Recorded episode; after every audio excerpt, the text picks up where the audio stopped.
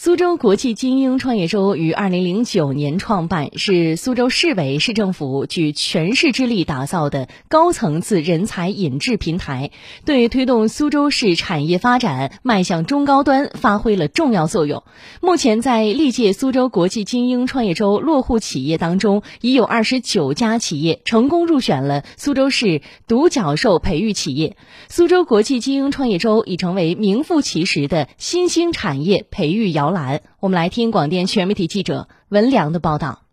知行科技公司是苏州一家自动驾驶研发企业，目前已经在苏州、德国萨布吕肯两地建立研发中心，并拥有生产基地一个、测试基地一个，获取知识产权共十九个。同时，企业自主掌握了 AR 一到 AR 四自动驾驶系统以及智能前视摄像头与自动驾驶域控制器两大产品线，并获得了多家主机厂多个车型项目的订单。公司创始人宋阳坦言，这份成绩单有团队自己的努力，更离不开三年多来政府的支持，让他们能没有后顾之忧，放手一搏。人才政策。哎，包括呢一些科技类的政策，我们就是基本上也都这个享受到了。这边的房租，包括我们这个工厂的房租，呃，都拿到了减免的政策。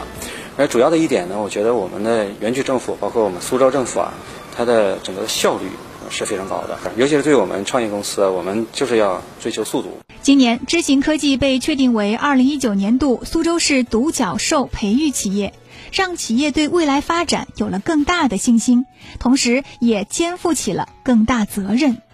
那我们呢，心态是开放的，我们和合作伙伴来一起做这个整个自动驾驶的系统。啊，因为我们是一个系统集成商，那这里面呢，我们要把合作伙伴的这个他他的这些东西呢，集成到我们的系统里面来。那这样的话，我们就会整个的去带动啊这个产业。苏州承诺对入库的独角兽培育企业给予累计最高一千万元的研发后补助，同时实施万名高端人才集聚计划，对独角兽企业引进的顶尖人才团队，按照一事一议原则给予特殊支持。苏州市科技局高新技术发展与产业处处长陆小春：我们前期给他支持是让他长大，到了独角兽之后。是更希望要打造一个生态圈，要集土地、环保，就各种的那个政府部门的资源向他集中，针对他的特点去构建他的对他这些的管理，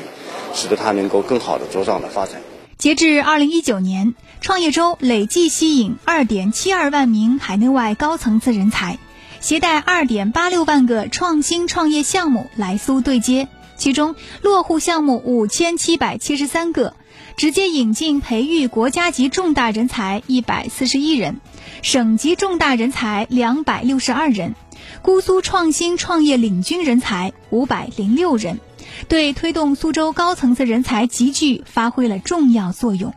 高端人才的快速引入，催生了各类先导产业的落地生根。未来，苏州将进一步加大科技创新投入力度。到二零二零年，除了在全市培育形成十五家左右独角兽企业，还力争将两百家以上企业纳入独角兽培育企业库，形成集群。苏州大学东吴商学院教授段进军表示，经过连续十一年的积累，人才与产业融合对接、相互促进，必将带来独角兽企业、上市企业的厚积薄发，引领苏州新经济持续走好。